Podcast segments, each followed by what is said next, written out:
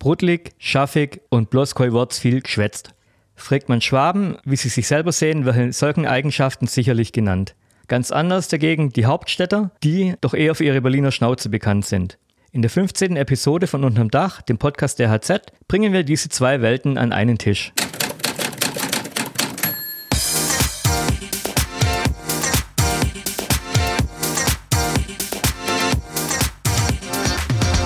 Unterm Dach.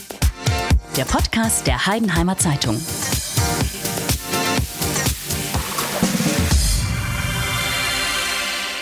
So, herzlich willkommen. In den nächsten Minuten werden sich zwei Schwaben mit einer gebürtigen Berlinerin unterhalten, die eine Woche als Gast in der HZ gearbeitet hat. Und damit uns jeder versteht, werden wir uns bemühen, dialektfrei miteinander zu kommunizieren.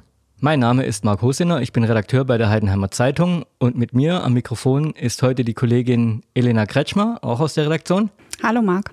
Und unser Gast kommt heute direkt aus der Hauptstadt, Julia Lehmann. Hallo Julia. Mm, hallo. Ja, Julia, du warst jetzt eine Woche bei uns hier im Schwabenländle. Wie hat es dir denn gefallen? Ähm, ziemlich gut, muss ich sagen. Also ähm, ich bin auch viele, viele nette Menschen getroffen, hier in der Redaktion, aber auch außerhalb der Redaktion. Ähm, das muss man wirklich sagen, oder ist mir als allererstes aufgefallen. Viele äh, sehr freundliche, sehr höfliche Menschen. Ähm, ja, ich hatte eine gute Woche, würde ich sagen. Das hören wir natürlich gern. Wie kam es denn überhaupt dazu, dass du zu uns gekommen bist? Das ist eine gute Frage. Also ähm, der, das Angebot mit dem Reportertausch, das kam ziemlich, ähm, ziemlich spontan und ist halt bei uns im Verlag einfach äh, kommuniziert worden. Und ähm, ich dachte, ähm, das, ist eine, das ist eine super Gelegenheit. Eine super Gelegenheit, mal aus der Routine rauszukommen und einfach mal eine andere Gegend zu sehen. Und da wir im vergangenen Jahr bei uns in der Redaktion auch ähm, jemanden hatten, jemanden zu Gast hatten aus Ulm, ähm, und mir das einfach gut gefallen hat, mal ein äh, neues, frisches Gesicht in der Redaktion zu haben, dachte ich, das, ist, äh, das möchte ich auch machen. Und dann habe ich einfach ähm, geguckt, wohin könnte es für mich gehen, habe drei ähm, Wunschredaktionen angeben können und dann ist es Heidenheim geworden. Hast du denn irgendwas gewusst über Heidenheim? Oder hast du es aus dem Bauch raus getroffen, die Entscheidung? Ich habe rein gar nichts gewusst und ich glaube, das ist auch gar nicht so schlecht, ähm, weil was, was, was muss ich denn wissen, wenn ich, äh, wenn ich in eine andere Stadt komme? Eigentlich gar nicht so besonders viel. Ich habe mich da einfach überraschen lassen und äh, habe es auch nicht bereut. Klar habe ich erstmal geguckt, wo, wo befindet sich Heidenheim. Das wusste ich tatsächlich vorher nicht. Du hast also und also nicht mal den FC Heidenheim gekannt. Peinlicherweise nein. Okay. Also der Fußball ist ähm, offensichtlich nicht, nicht mein Thema, aber jetzt äh, werde ich das so schnell nicht wieder vergessen. ähm, ja, ich habe mich, hab mich kurz schlau gemacht, wo ist Heidenheim? Ähm, wie ist es, wie ist es so strukturiert, wie ist es aufgebaut, wie groß ist es, aber mehr brauchte ich vorher gar nicht wissen. Ich bin einfach angereist und habe mich äh, überraschen lassen. Jetzt äh, wohnst du ja in Berlin, arbeitest aber ganz woanders. Wo arbeitest du denn genau? Ich arbeite in Eberswalde, das ist ähm, mit dem Auto etwa eine Stunde nordöstlich von Berlin ähm, und hat ähm, ja mit äh, Heidenheim einfach da eine Sache gemeinsam. Das ist so die, die Größe und die Struktur. Also es ist auch eine, eine Kleinstadt mit etwa, ähm, ich glaube, so 41.000 Einwohner hat Eberswalde. Das ist fast schon in Polen. Das ist eine Frage der Perspektive. Es ist noch nicht fast Polen. Es ist, äh, es ist nicht super weit weg, genau. Aber ich glaube, so eine, eine knappe Stunde braucht man trotzdem noch bis dahin. Aber ja, es ist ähm, nicht weit, nicht allzu weit von der, äh, von der polnischen Grenze, ja. Ja, du hast ja auch schon einen Artikel für die Heidenheimer Zeitung geschrieben, beziehungsweise auch mehrere äh, in der Woche, in der du jetzt da warst.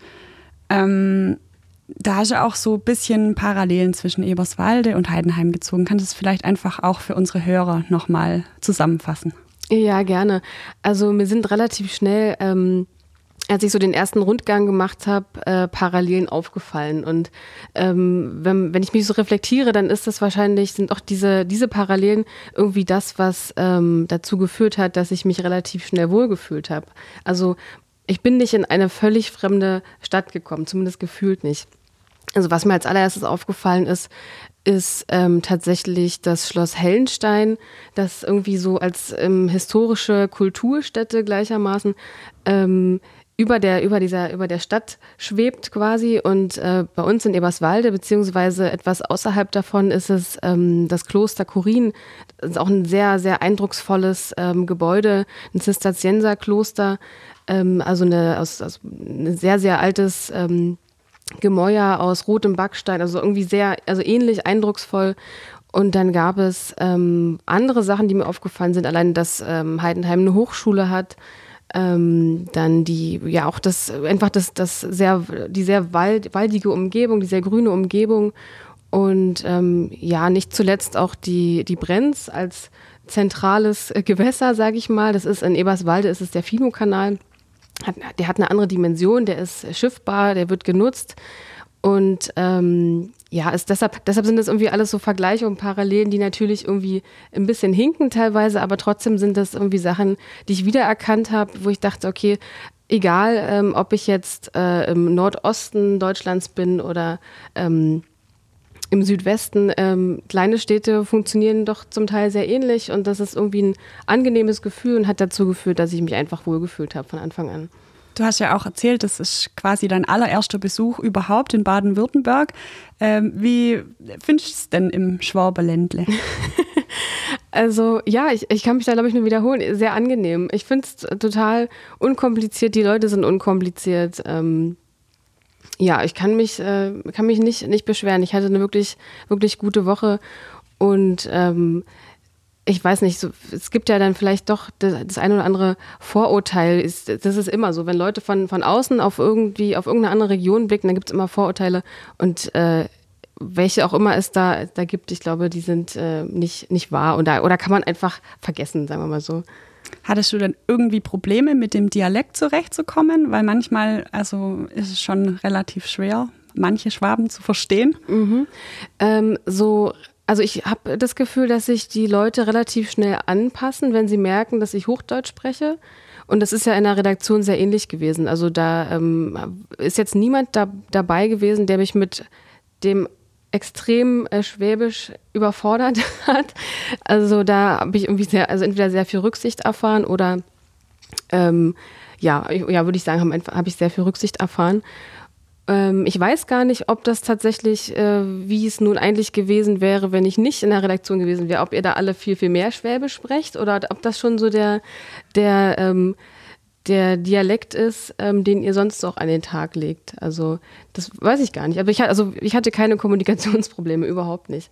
Und auch nicht, als mir ähm, die, ähm, die, die Dame, die das äh, Hotel leitet, in dem ich lebe, an einem Morgen zum Frühstück ähm, so ein, ähm, ja, so so Touristenführer hingelegt hat mit ähm, einem schwäbischen Text und den wollte sie mir erst so ein bisschen vorlesen, aber ich dachte, nee, brauchst du gar nicht. Äh, das lässt sich doch ganz gut verstehen. Also man, man erkennt die, die Worte schon wieder und es ist durchaus, zumindest äh, gelesen, gut verständlich. Aber ich bin mir sicher, in der gesprochenen Sprache hätte ich meine Probleme. Das klingt ja alles auf jeden Fall ziemlich positiv, so dein Fazit. Gibt es denn auch Dinge, die dir negativ aufgefallen sind? Ähm, da müsste ich echt drüber nachdenken. Ich Tatsächlich nicht. Ähm, aber das ist, glaube ich, auch eine, eine, Frage der Einstellung. Wie geht man auf neue Menschen zu? Wie, geht, wie kommt man in neuen Ortschaften, in neuen Städten an?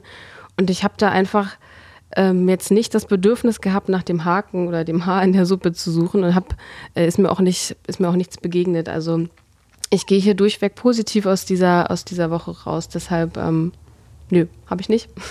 Okay, würdest du denn den Reportertausch dann nochmal machen, beziehungsweise ihn auch weiterempfehlen?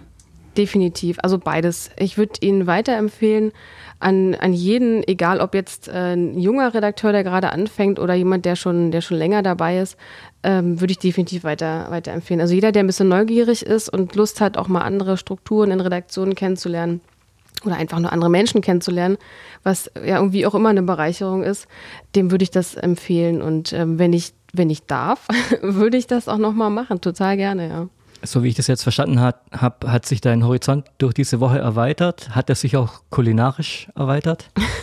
Weil ich kann mich erinnern, als du am Montag hier ankamst, gab es gleich Butterbrezeln. Kanntest du, oder? Kannte ich, genau.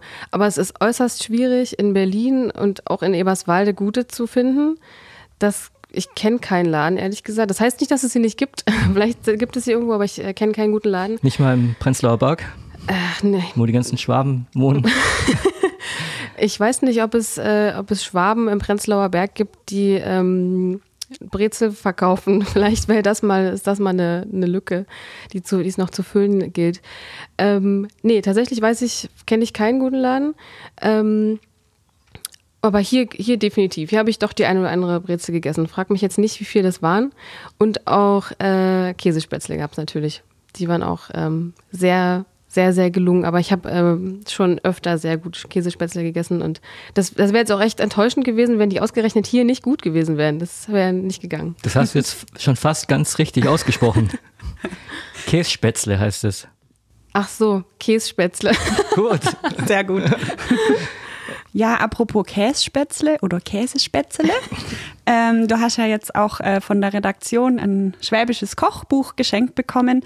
Ähm, denkst du, dass du mal in Berlin für deine Freunde dann Kässpätzle machen wirst? Ich werde mir jemanden suchen, der das macht. äh, Kochen ist nicht mein Ding, aber trotzdem ähm, finde ich super, dass ihr mir dieses Kochbuch geschenkt habt, weil das äh, eine Motivation ist. Gerade ähm, gerade Kässpätzle, wer mag das nicht? Also ich kenne niemanden, der das nicht mag und ähm, das ist definitiv eine Motivation und ähm, ein Grund, das mal anzugehen. Auf jeden Fall, ich ich nehme es mir fest vor, ja. Ja, wenn du dann jetzt nächste Woche zurückkommst in deine Heimatredaktion sozusagen, ähm, hast du denn vor, deine Kollegen auch irgendwie mit äh, schwäbischen Wörtern zu bombardieren und sie so ein bisschen zu triezen? Zu gern. Am besten, wenn man die äh, spontan ähm, in irgendein Gespräch mit einbaut. Ähm, ihr habt ja doch garantiert was parat, oder? Ja, zum Beispiel Brechtlingsgeselz. Äh, okay. Wüsstest du, was das ist? Ähm, ich habe es tatsächlich diese Woche schon mal gehört, aber nee, keine Ahnung. Keine Idee. Marc, willst du sie vielleicht mal aufklären? Erdbeermarmelade. Ach Quatsch. Ja. Da taucht ja weder Erdbeer noch Marmelade auf. Ähm, dann vielleicht noch Grombeere. Hört sich auch gut an und Auf Hochdeutsch Erdäpfel. Tatsache? Also das hat ja überhaupt gar nichts miteinander zu tun. Nee, da wäre ich nicht drauf gekommen. Keine Ahnung. Nee. Äh, was haben wir noch? Bombo-Babierle. Schönes Wort, aber nee, was, keine Ahnung. Ich habe irgendwie keine Idee. Gar nicht? Es erinnert mich auch an Bombo, Bombo. Und wie geht's weiter? Babierle. Papierle. Nee. Also Papierle ist ein kleines Papier, Okay, Papierchen. okay. Und der Bombo ist einfach ein Bonbon. Ach Gottchen, ja, ein Bonbonpapier. Ach Gott, das ist ja süß. Das Ich glaube, ich habe so den Eindruck, du müsstest noch ein paar Wochen länger bei uns bleiben. Ich glaube auch. Also ja, doch, um einen Dialekt zu lernen, definitiv, ja. Mhm. Aber jetzt hast du zumindest mal ein paar Wörter, den du deinen Kollegen an den Kopf schmeißen kannst. Genau. Ja, aber diese, die sind halt ähm, so losgelöst vom Hochdeutschen, die sind schwer zu merken, aber ich äh, schreibe mir die nachher einfach auf, würde ich sagen. So machen wir das. Julia, deine Woche ist jetzt leider vorbei. Du darfst oder musst wieder nach Hause. Auf was freust du dich denn am meisten, wenn du nach Hause kommst? Ich glaube auf grenzenloses Einkaufen. also das ist, äh, Heidenheim ist halt eine Kleinstadt, ne? Und wenn man dann doch die äh, Berliner Strukturen gewohnt ist, also alleine bei mir im, in nächster Laufnähe sind zwei Spätis, die immer alles haben und auch andauernd geöffnet sind. Späti Und- heißt, Ein Spätkauf. Und äh, das heißt, die sind meistens wirklich fast rund um die Uhr geöffnet. Und äh, ja, da fielen mir dann doch solche Sachen wie mal eine Mate kaufen. Club Mate ist halt äh, hier auch nicht so, das habe ich hier noch nicht gesehen zumindest. Es hat einfach eine, eine Limo, muss man, muss man dazu sagen. Ähm, ja, solche Sachen. Einfach dieses, äh, ja, was das, was das Leben dann so ein bisschen unkompliziert macht, schnell mal irgendwo, was noch gerade fehlt, einkaufen. okay. Jetzt war das dein erster Kontakt mit Baden-Württemberg. Mhm. Württemberg eigentlich eher. Ähm, Wird es eine Fortsetzung geben? Ähm, ja, ich denke schon. Dadurch, dass ich vieles nicht gesehen habe und man hier, glaube ich, sehr, sehr gut entspannen kann und sehr gut äh, runterkommen kann, ähm, würde ich sagen, komme ich gerne wieder. Ja, doch, sogar. Super, hört sich gut an. Und dann sehen wir uns ja vielleicht irgendwann mal wieder. Ich komme auf jeden Fall vorbei, gerne, ja. Ja, wäre schön. Gut, das war's für heute. Schön, dass ihr da wart. Schön, dass ihr zugehört habt. Ähm, bis zum nächsten Mal, zur nächsten Episode vom Podcast Unterm Dach. Wir freuen uns, wenn ihr wieder reinhört. Bis dann.